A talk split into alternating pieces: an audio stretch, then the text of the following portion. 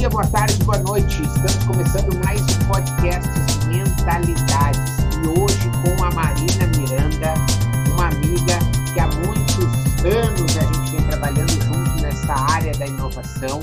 E a ideia hoje é falar um pouco sobre repensar os negócios. De que forma a China, a Índia, Israel, outros mercados, às vezes distantes, podem estar nos provocando a repensar os negócios. E eu queria que ela desse as boas-vindas, atualizando um pouco como você está trabalhando hoje, Marina, nessa questão de inovação, como você vem gerando valor aí para seus clientes, com o seu mercado. Então, primeiro, né?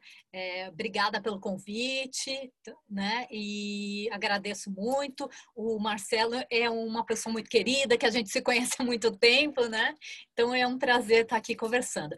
É, realmente, é, hoje eu trabalho com inovação, né? Então, desde 2008, então eu fui uma das primeiras pessoas a trabalhar com a Campus Party, né, fazer curadorias, trabalhar com o desafio de startups da Campus Party, o primeiro, organizar o primeiro é, Startup Weekend junto com outras pessoas, né, trabalhar no Peabiru junto com o projeto que a gente trabalhou juntos, né, Marcelo, essa questão do coletivo, da colaboração, do crowdsourcing. Hoje eu estou muito mais focada no mercado exterior, né? A inovação através do Oriente, né? Eu não, não estou em todos os países, eu estou muito mais focada na inovação através de China, Índia, Israel, é, Singapura, Japão, né? Coreia, que está no nosso radar.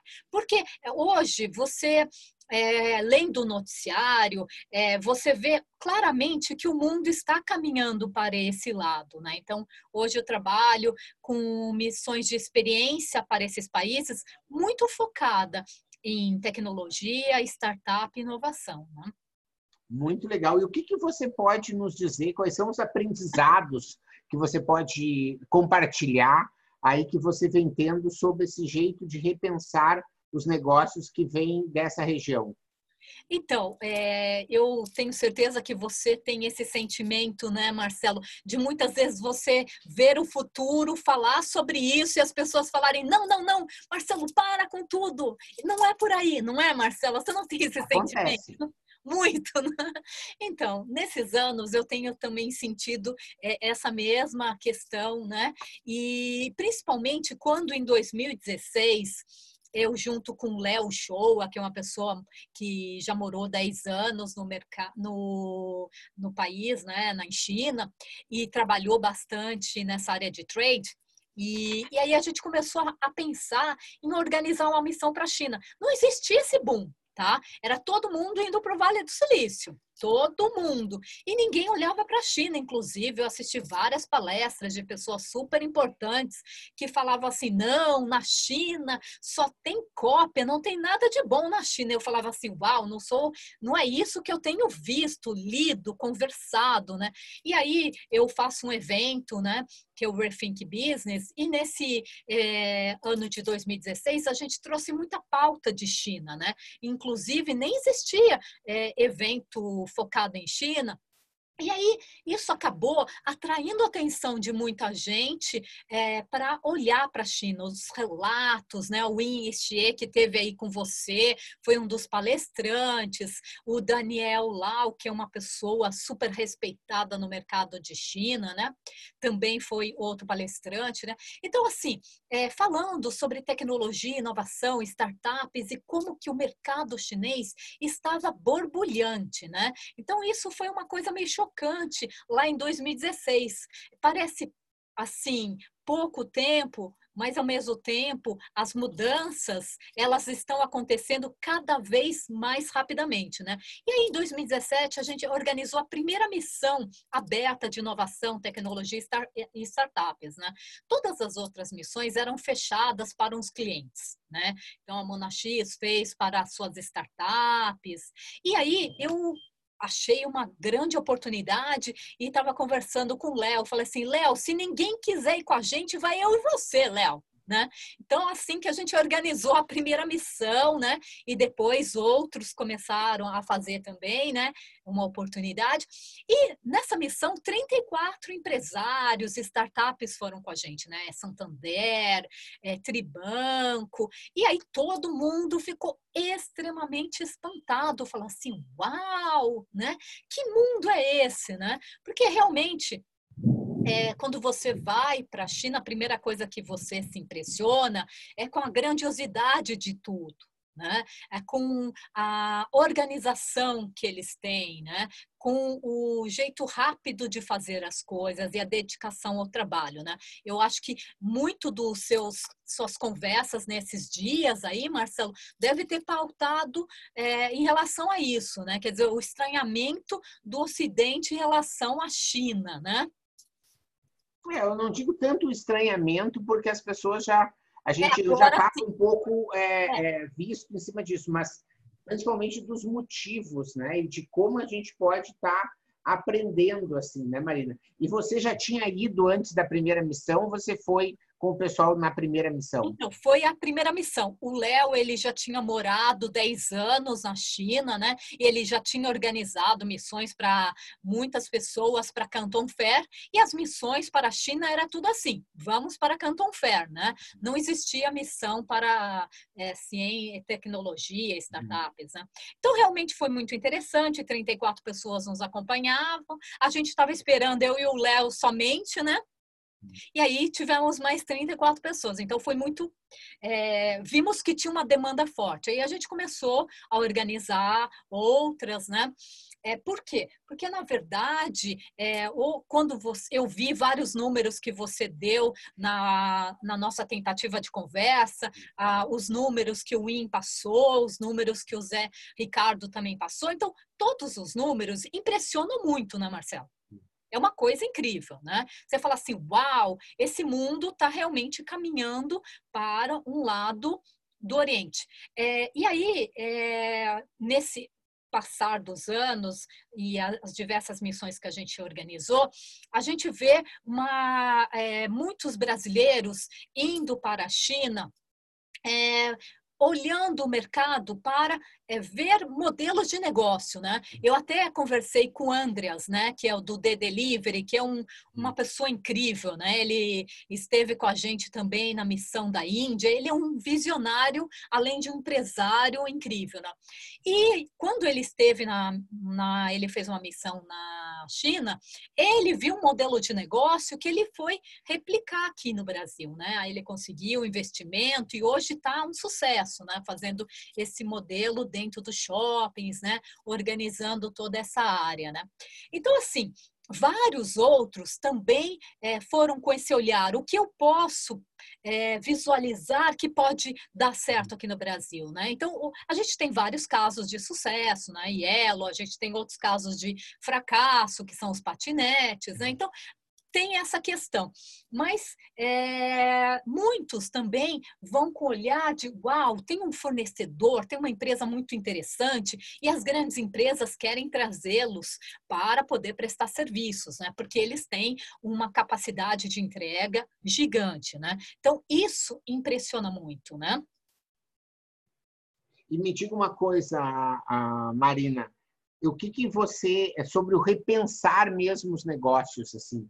Que, que você acha que tem, né, de que maneira as pessoas vêm transformadas? Então, a primeira questão, tudo bem, a grandiosidade, os números, Sim. legal. O que mais? Então, uma outra coisa que vem é que é, os, é, as empresas chinesas elas investem muito pouco em marketing. Você consegue perceber isso, né? Que, quer dizer, eles conseguem ter preços melhores, claro, por várias razões, né? É, e aí não é por mão de obra, porque lá a mão de obra hoje na China está muito cara, tanto que os chineses mesmo estão produzindo na Índia, no Vietnã, que não deu muito certo, eu vou contar sobre isso também. Mas a questão é que todo mundo fica impressionado com, às vezes, com a simplicidade do jeito chinês de fazer, né? Eu tenho uma amiga que é, ficou bastante tempo na China e ela me contou um caso que, é, se eu não a conhecesse muito bem, eu ia pensar que isso era um, um assim, uma mentira é, uma empresa chinesa em Shenzhen que produz chips estava é, precisando de recursos para poder ampliar a fábrica. E eles visualizaram capital é, na área de produção de violão, certo? Então, violão, tá? Eles produzem chips. Eles viram que tinha dinheiro na área de produção de violão. O que eles fizeram? Aprenderam, construíram uma área de produção de violão e aí conseguiram o dinheiro e continuaram com o business que era para poder é, captar recursos. Quer dizer, uau, o chinês ele tem uma habilidade é, de é, visualizar diferentes formas de se conseguir fazer as coisas que a gente deveria se inspirar neles, porque é da natureza do brasileiro também isso. Mas a gente acaba se podando, não, isso não é certo, isso não é, é isso não é Stanford, isso não é Harvard, e aí trava e a pessoa não faz, né? E, e o chinês está querendo lá negócios, né? Quer dizer, tem dinheiro numa área, ele aprende, aí ele ficou super expert em fazer isso, isso virou um outro business dele, né? Então, é, isso é um exemplo como às vezes os chineses eles usam diversas maneiras. Como que ele conseguiu inovar tanto, né? Quando a gente foi para Israel, a gente percebeu, quer dizer, é, quando eu estava ainda no Brasil, eu tive um contato muito grande com a Câmara de Comércio Brasil e Israel, né? E aí essa questão, ela foi me ajudou bastante a ter uma, uma visão é, de como a China estava investindo pesado nas venture capitals. Então, esse cônsul comercial estava falando: uau, as empresas chinesas vêm e investem pesado nas venture capitals aqui. Elas vêm e compram as startups aqui, né? Então, eu vou dar um exemplo, Marcelo, só para você poder visualizar como é interessante essa interação quando você é, não fica preso a um, uma região do mundo e você consegue pensar de diferentes formas, né? O drone, ele foi inventado em Israel, você sabia? Acho que sim. Ah, sim. Porque quando eu fui para Israel, era tanta coisa que tinha sido inventada em Israel, se você fosse lembrar de tudo, você não tinha de pensar. Sim, mas Israel inventou o drone, mas quem que produz 70% dos drones? Ah, tá, não, mas daí mas a China produz uh, é, 100% de quase tudo, né? Então, exatamente, mas é isso que eles fazem. Então, o que acontece? Eles vão lá, investem em empresas, eles foram lá e compraram é, 30% em 2017, 18, eles foram e compraram 30% de várias indústrias robóticas da Alemanha, né? Então, o que eles vão, eles vão lá, investem, eles é, ganham dinheiro naquela empresa, mas eles também aprendem muito com aquele business, na Venture Capital, na startup que eles compraram, ou na grande empresa que eles ficaram sócios também, eles aprendem e eles replicam esses modelos no. Dá para dizer que o chinês é um virador, né? Dá pra... É incrível, é incrível. Ele, ele não quer saber como que ele vai fazer, ele vai fazer, você entende? Ele vai arrumar uma forma e não vai se limitar falar assim, não, você só pode fazer se for assim, tem um beabá. Não, ele tem um jeito de fazer, ele não tem medo de errar, né? Quer dizer, as decisões lá é muito importante a gente entender que é top-down, né? Quer dizer, o chefe manda e todo mundo obedece. Nesse sentido, é rápido e ágil. Então, quando eles testam de uma maneira muito rápida e quando eles erram, eles consertam. Então, às vezes não tem um planejamento tão grande como existe aqui, mas eles vão testando consertando e se ajustando, né? Quer dizer, ninguém executa hoje tão bem como os chineses, né? Então, se você for ver nas várias indústrias, eles são campeões, né? É... Até para a construção de hospitais, como a gente Exatamente. viu né, recentemente. Exatamente. essa Ele... capacidade eles têm uma união muito grande. Isso não é artificial, isso é real, né? Quer dizer, eles têm essa união, né? Então, é, nesse sentido, quando você vai para a China, você tem diversas áreas, por exemplo, você vai para Shanghai, é a área de fintech, você tem a, as áreas de banco, né?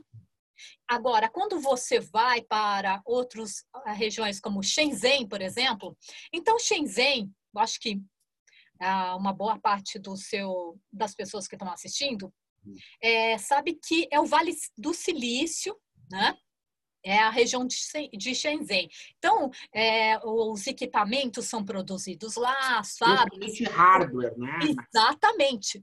Isso mesmo, Marcelo. As fábricas da Apple ficam lá. Exatamente. Só que não só isso, porque na verdade lá você tem a maior aceleradora de hardware do mundo, que é a Hax. Então a Hax, ela, é, nós estivemos lá, né? É bem interessante. É um lugar simples bem simples mesmo, mas os caras trabalham 24 horas. Eles fazem uma seleção, as pessoas são incubadas né, nessa aceleradora, e aí eles têm um diferencial que é muito interessante, que além deles investirem dinheiro, eles ajudam na campanha de crowdfunding dessas empresas. Então, essas empresas têm 90% de chance de conseguirem é, arrecadar no crowdfunding o que, é, o Kikante, Kikante não, o, aquele internacional, o Indiegogo e o...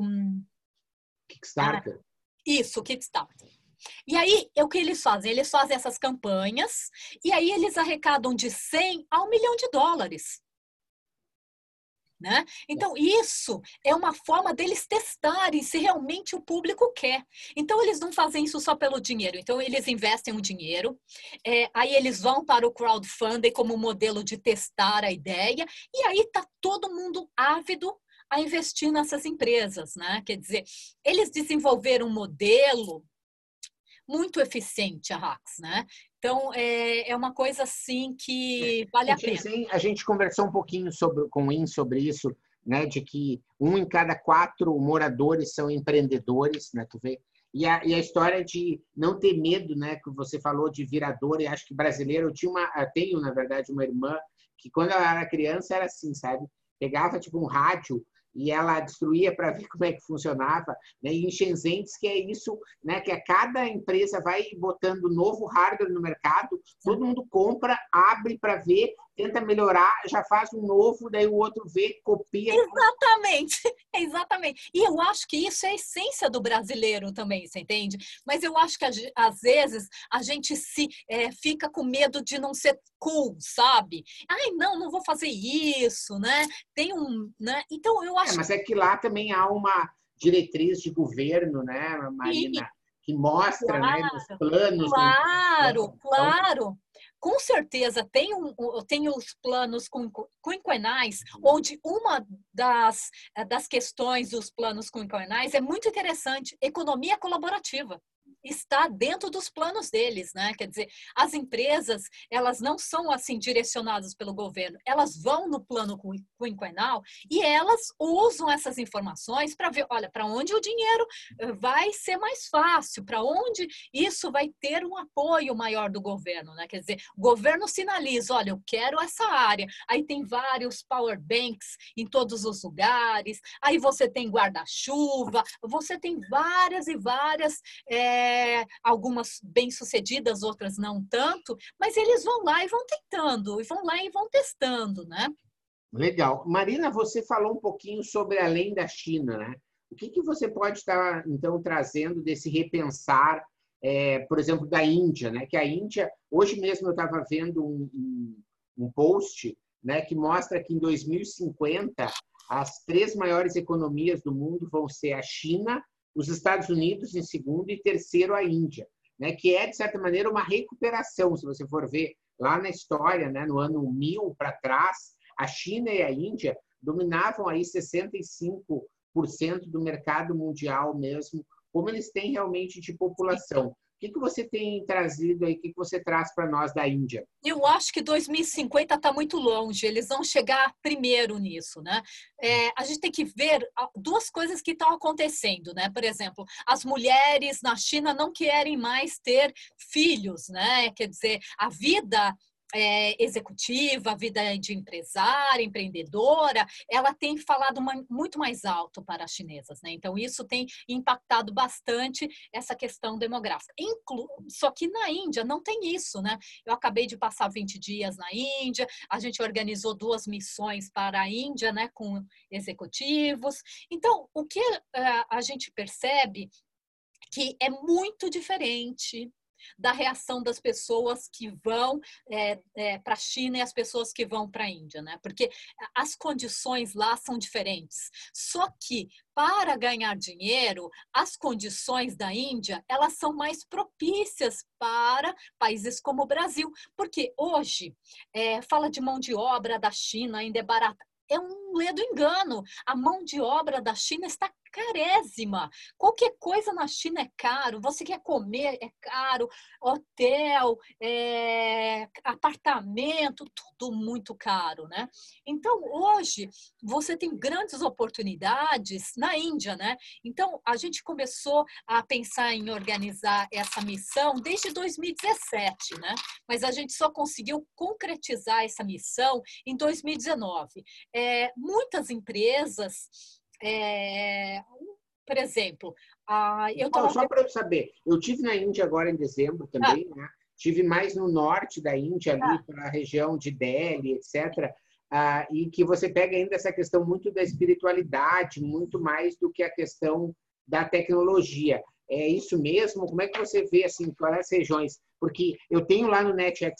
Eu estou indo para Paris agora, dia 17, né? A gente tem da Índia dois, dois representantes, né? que é um país muito grande. Um do norte, que é a AMITA, que, res, que responde por essa universidade que eu fui convidado, que é uma universidade de ciências sociais. Né? E tem o, o Rajid, que é de Bangalore, que daí sim é o Vale do Silício, é, são as startups, né? é o local em que ele, só para saber a história dele, né? ele se formou lá e ele foi morar em São Francisco ele deu aula uns 10, 15 anos em São Francisco, voltou como professor para Bangalore, e aí a cidade assim, que tinha deixado pequenininha, ele voltou, era uma metrópole, né? ele me contou. Então, eh, me conta você, assim, como é que você organizou essa missão em termos de regiões da Índia? Então, a gente foi para é, Mumbai, Bangalore, né? E, e, também fomos para Delhi, né? A questão é o seguinte, que realmente é, quando você hoje eu estava vendo, né? O, o, o quarto bilionário da Ásia é indiano. Né? Então, você tem empresas aí que estão dominando a área de internet, de negócios é, virtuais, né? porque lá ainda você tem é, um, é um espaço muito grande. Mas o que eu posso dizer é que para o Bezos, ele coloca a Índia como grande diferencial.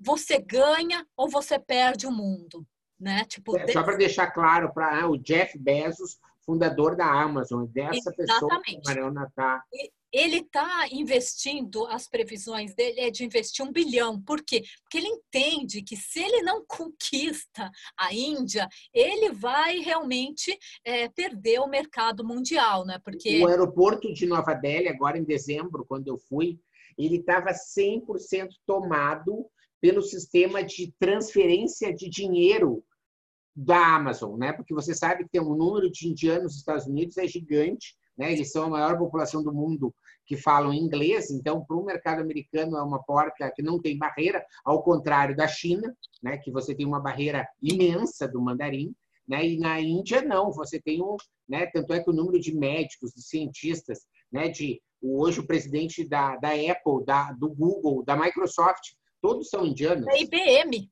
A IBM acabou de colocar um presidente indiano, né? Quer dizer, são vários, né? até fiz uma lista aqui, e você falou muito bem desses. A questão é que realmente a Índia, ela não tem esse teto de vidro. Quando você vê é, a, os chineses nos Estados Unidos, você vê que tem um teto de vidro lá, né? Eles não galgam é, os altos escalões, mas em compensação, os indianos, eles estão espalhados por todas as áreas de tecnologia. Então, há uma perfeita interação Estados Unidos e Índia, né? Isso é muito bom para os indianos.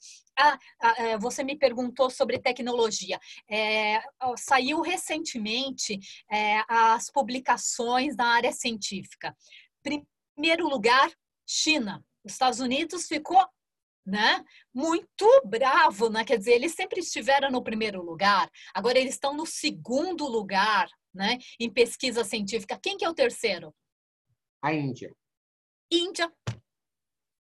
Terceiro, então, o que acontece? Lá, religião e ciência é tudo a mesma coisa. Não, não, não é que nem aqui no Brasil ou no mundo ocidental que é, as pessoas separam. Não, o, o primeiro-ministro, ele vai lá e faz as suas oferendas. Então, é, é muito... É, é, uma coisa muito...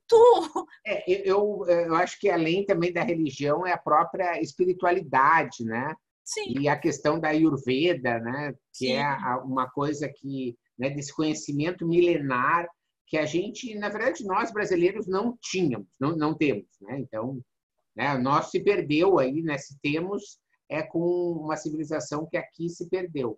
Ao contrário, aí que se você for ver né, no Egito, que você falou, não falamos, mas agora eu estou falando, Israel, é, Índia, né, o Oriente Médio, o próprio é, China, né, você tem uma, uma tradição que ela é respeitada e que as pessoas consideram né, muito. Né? Então, isso, Exatamente. eu como eu não tive a oportunidade ainda de ir para o sul da Índia, que você falou, que é, para quem não conhece uma, a geografia, né? Mumbai, Bangalore ficam ao sul e, e Delhi fica é, para o norte, né? Eu só tive, foi uma oportunidade muito rápida, passei nove dias assim voando, né?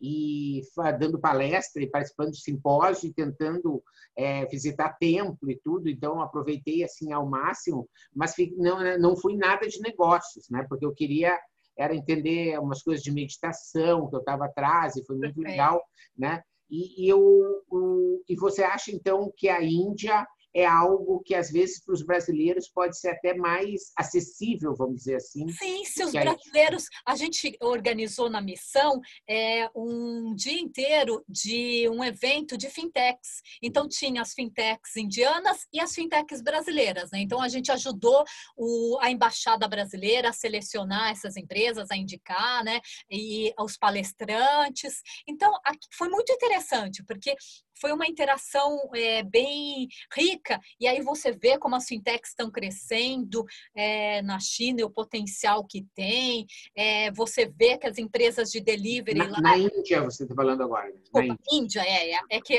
às vezes Não, a gente bem. troca.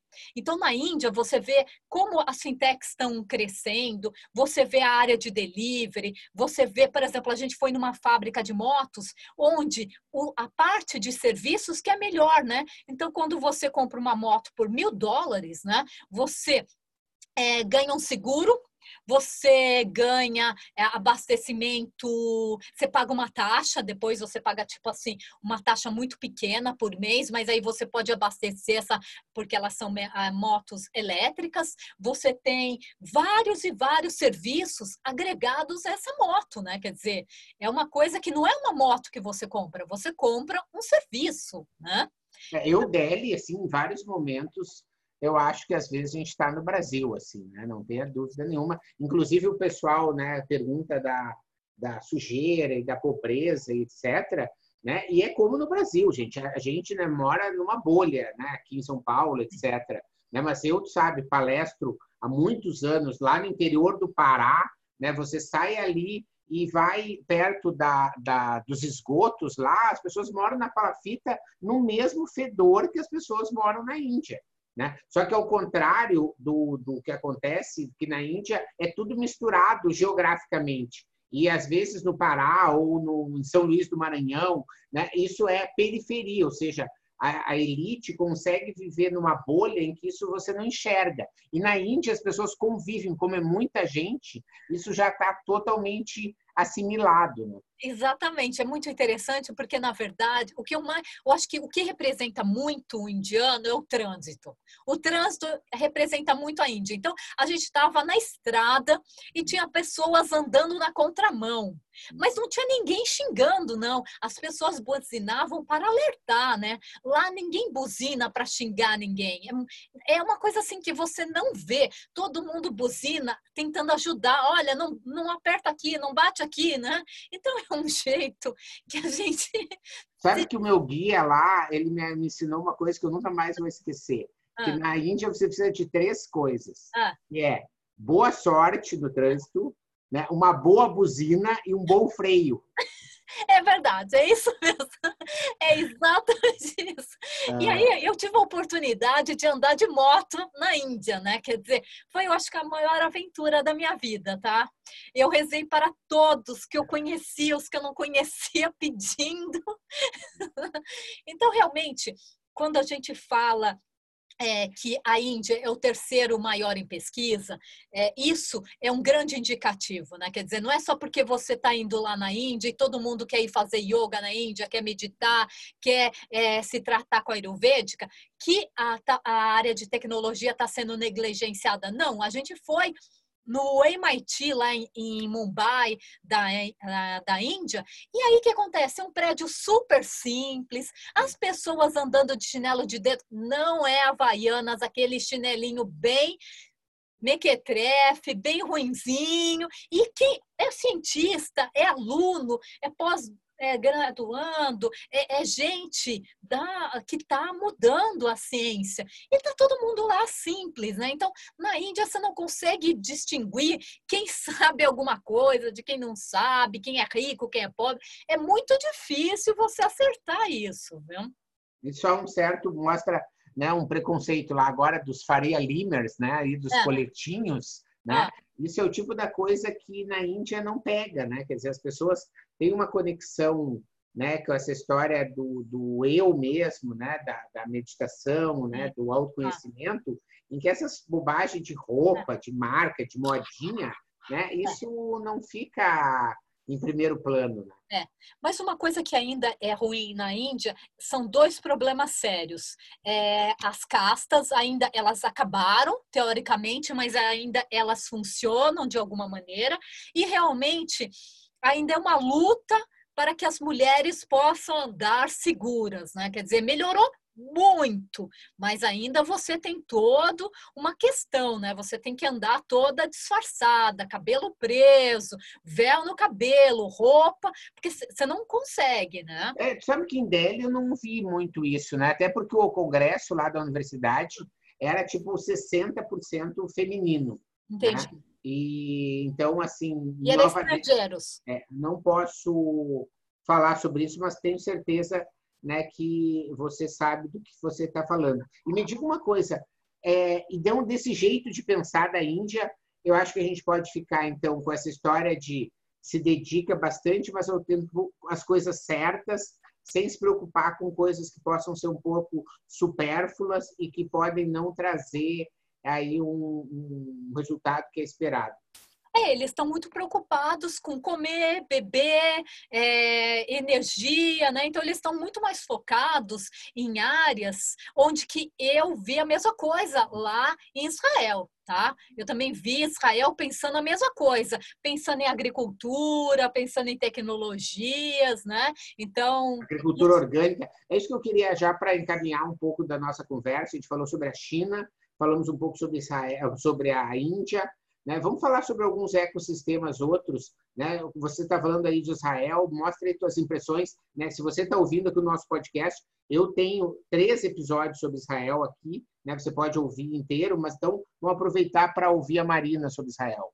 Então, uma, o que mais me impressionou sobre Israel é a unidade entre eles, né? Então, a gente foi dois dias antes do lá do problema que teve na faixa de Gaza, uhum. em novembro. Tá? Então a gente foi meio preocupados, mas chegamos lá não tinha nada, né? Só que um grupo de uma missão que tinha sido organizada e aconteceu exatamente no dia né, do ataque de Gaza, é, você percebe que mesmo os concorrentes lá, eles se ajudam de uma forma incrível. Ai, o pessoal fala assim: vem aqui para o nosso ônibus, as pessoas estavam caminhando. Fala assim: não, vem todo mundo para cá. Então, a preocupação com o ser humano é muito grande você percebe que a, a, o treinamento militar é um diferencial para realmente trazer o empreendedorismo na veia. Né? Todo mundo sobrevive a qualquer coisa, né? Porque dois anos para as mulheres, três para os homens,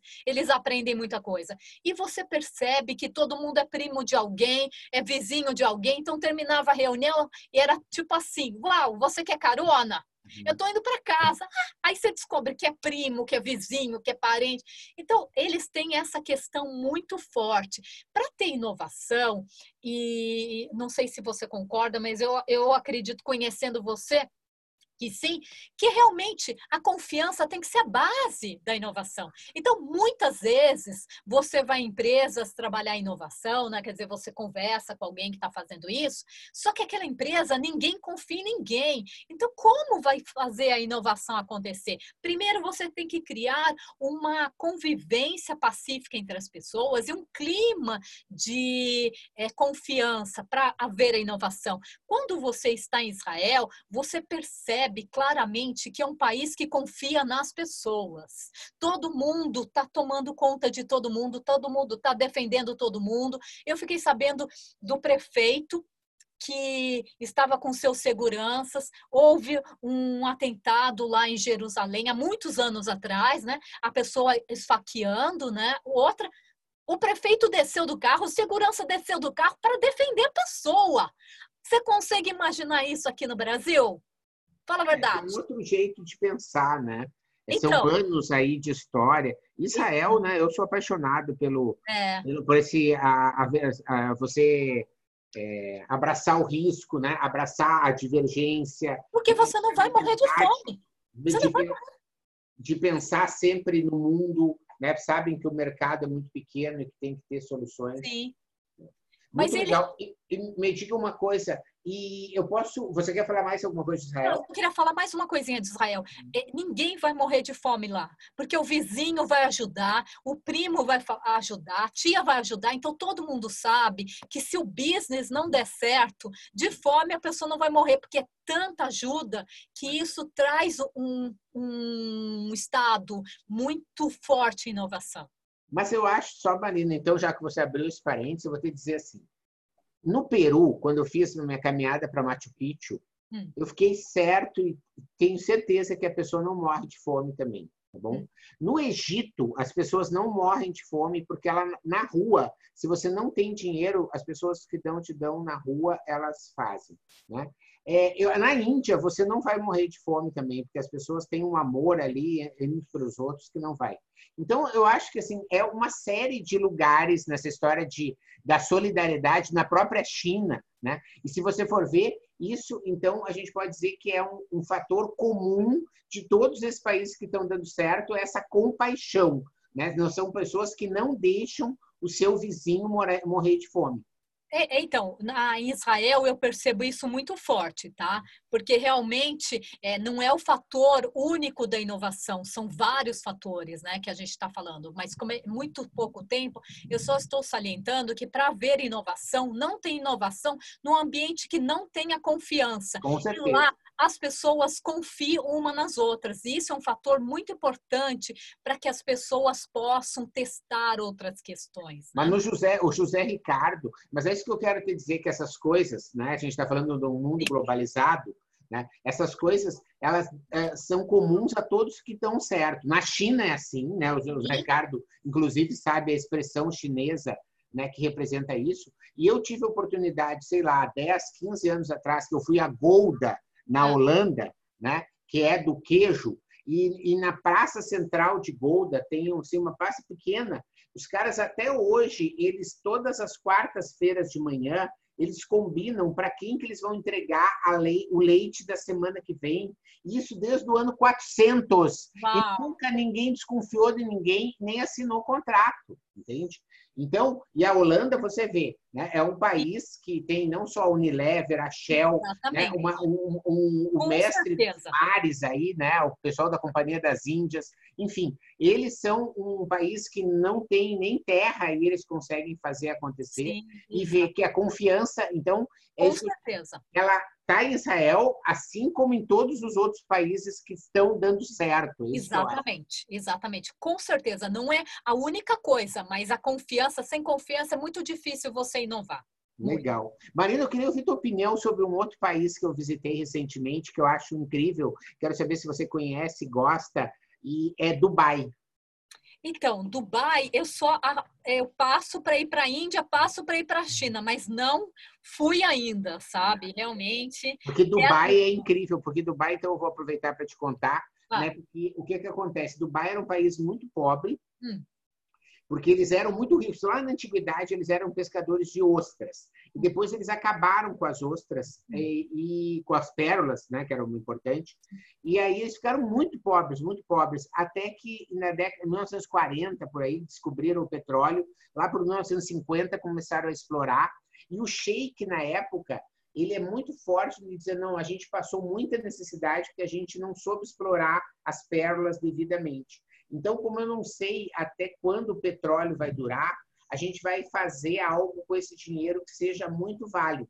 E hoje eles são a quinta e já tem indicadores de que eles são a quarto maior turístico, destino turístico do mundo, né? Porque eles transformaram Abu Dhabi lá com o Louvre, né? Com a cidade do Looney Tunes, é, com o museu da e o parque da Ferrari, enfim, né? Eles têm milhares de atrações dos edifícios mais é, altos do mundo, enfim, é uma experiência de compras incrível e eu acho assim Dubai, sabe, um aprendizado maravilhoso. Eu acho que você deve, quando puder, numa missão ou organizar uma missão, você deve ir porque é assim incrível, porque eles são do nada, sabe? É uma coisa tipo em 60, 70 anos os caras conseguiram, porque Israel, não estou tirando mérito, né? Mas Israel, os caras têm uma, uma tradição milenar de conseguir resolver problemas ali. Né? É, no próprio Egito, que a gente não falou, porque hoje passa por uma situação que não é muito favorável, né? mas o Egito tem aí uma tecnologia super incrível lá desde a época das pirâmides, etc. Né? Mas esse povo está todo aí conectado e, e, nessa vibe aí da, da, desses novos tempos. Mas que legal. O que mais que você gostaria de, de colocar aí para a gente finalizar o nosso episódio? É, realmente, é, é, quando é, a gente começou a fazer essas missões, a ideia era mostrar como o mundo ele pensa diferente, ele tem outros padrões, eles têm outras formas de se relacionar e que para a gente é, poder participar deste é, mundo totalmente diferente, a gente precisa ter empatia, olhar para o outro. Então, hoje a gente vê, por causa do coronavírus, muito preconceito em relação aos orientais.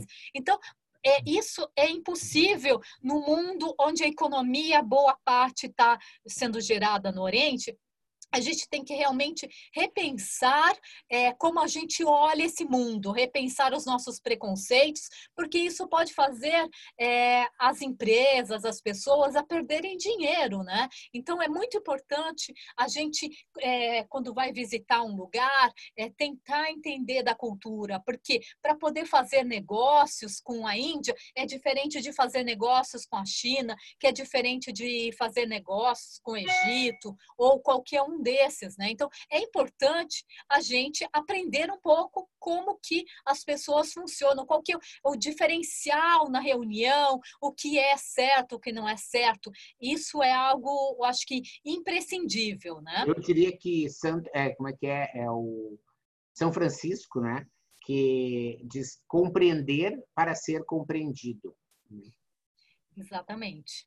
Mas diz uma coisa, eu queria uma última um assunto de você e o Japão. Você já foi para o Japão? Tem planos para ir? Como é que é? Então, temos, a gente, eu, a, Japão e Coreia é, estão 2021 nos nossos planos, não estão para 2020, porque 2021 a gente tem as Olimpíadas lá no Japão e tudo vai ficar muito caro, então a gente não vai realmente é, começar essa nova missão, mas temos planos, porque são economias incríveis, né? Coreia com sustentabilidade, a área de cosmética muito conhecida, né? Então, foi, é uma coisa que é, precisa também é, ter mais contato aqui dos brasileiros com eles. E com, e com essas coisas do coronavírus, como ficou a tua agenda de programação para 2020? Então, na verdade, é, muita coisa migrou para é, Israel, né? E as missões para a China, elas ficaram a partir de abril, maio, né? Esperando, na verdade, né? Esperando também, né? Exatamente, porque é, a, a, questão é que é, é uma coisa séria, mas se você for, é, for, ver os números de outras doenças, as pessoas morram muito mais, né?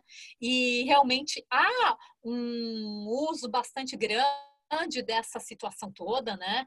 É, e a gente entende, assim, a gente entende que também é um pouco de um nervosismo é, emocional. É, eu vou dizer uma coisa aqui que eu não tenho nenhuma base científica, mas eu acho que a gente tem a liberdade, às vezes, de falar as coisas que são da intuição, né?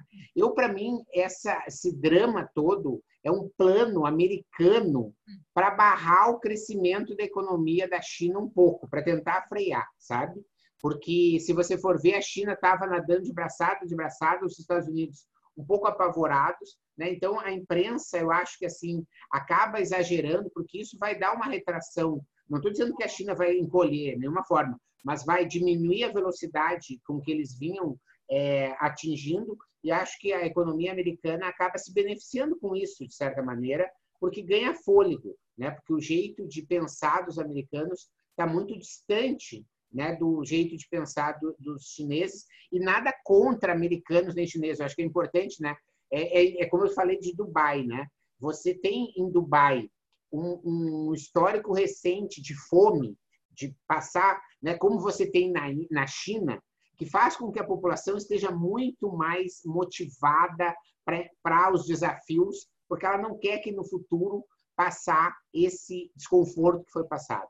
Os americanos fazem muito tempo que estão no conforto, né? Então, não tem uma geração que diga, ah, olha só, nós precisamos recuperar. Então, está sendo, às vezes, um pouco mais difícil né, para conseguir é, se adaptar aí, para finalizar, né, repensar tudo, né? Porque para o chinês, repensar é algo que ele tem feito com muita celeridade para poder enfrentar os desafios. E, às vezes, é, para o americano abrir mão da pizza, da Coca-Cola, né, desse jeito American Way of batata frita de ser, né, é, acaba se tornando um pouco mais difícil, né? Exatamente. Quando eu falo de Harvard e Stanford, são universidades maravilhosas. É, a questão é que quando o chinês vai lá e faz essas universidades, depois, quando ele volta para casa dele, ele pega tudo isso que ele aprendeu é, maravilhoso e usa esse jeito de resolver o problema de qualquer maneira. Tá? Então, é, ainda falam que os chineses eles precisam evoluir muito nessa parte de inovação. Claro, eles precisam ainda evoluir muito, mas eles estão fazendo a mudança como ninguém fez antes, de uma maneira tão rápida. Ele atraiu vários cientistas. Então, a questão é que, às vezes, a gente pensa que só tem um jeito de fazer as coisas, e a gente vai naquele livro, e o chinês não, ele acha que tem várias outras maneiras. Então, une ah, o conhecimento do Ocidente e a tradição do Oriente. Muito bom. Muito obrigado aí, Marina. Então, teus contatos já estão aqui embaixo, né? Vamos colocar aí as redes, se o pessoal quiser te seguir, ficar sabendo também das missões. Muito obrigado. Viu? Obrigada, Marcelo. Até a então, tá, próxima. Tá, gente. Se você ainda não está inscrito, né, te inscreve aí para receber os próximos episódios do nosso podcast. Manda aí os seus comentários, que eles vão ser muito bem-vindos e vão ser considerados nas pautas dos próximos episódios. Muito obrigado. Obrigado você que ouviu o podcast Mentalidades. Para não perder nenhuma atualização, se inscreva no Spotify ou no iTunes ou ainda no Podbean. Para entrar em contato para consultorias, palestras e cursos, www.menta90.com.br, onde você encontra também vídeos e textos com outros conteúdos. Se preferir, mande um e-mail falecom@menta90.com.br. Até a próxima.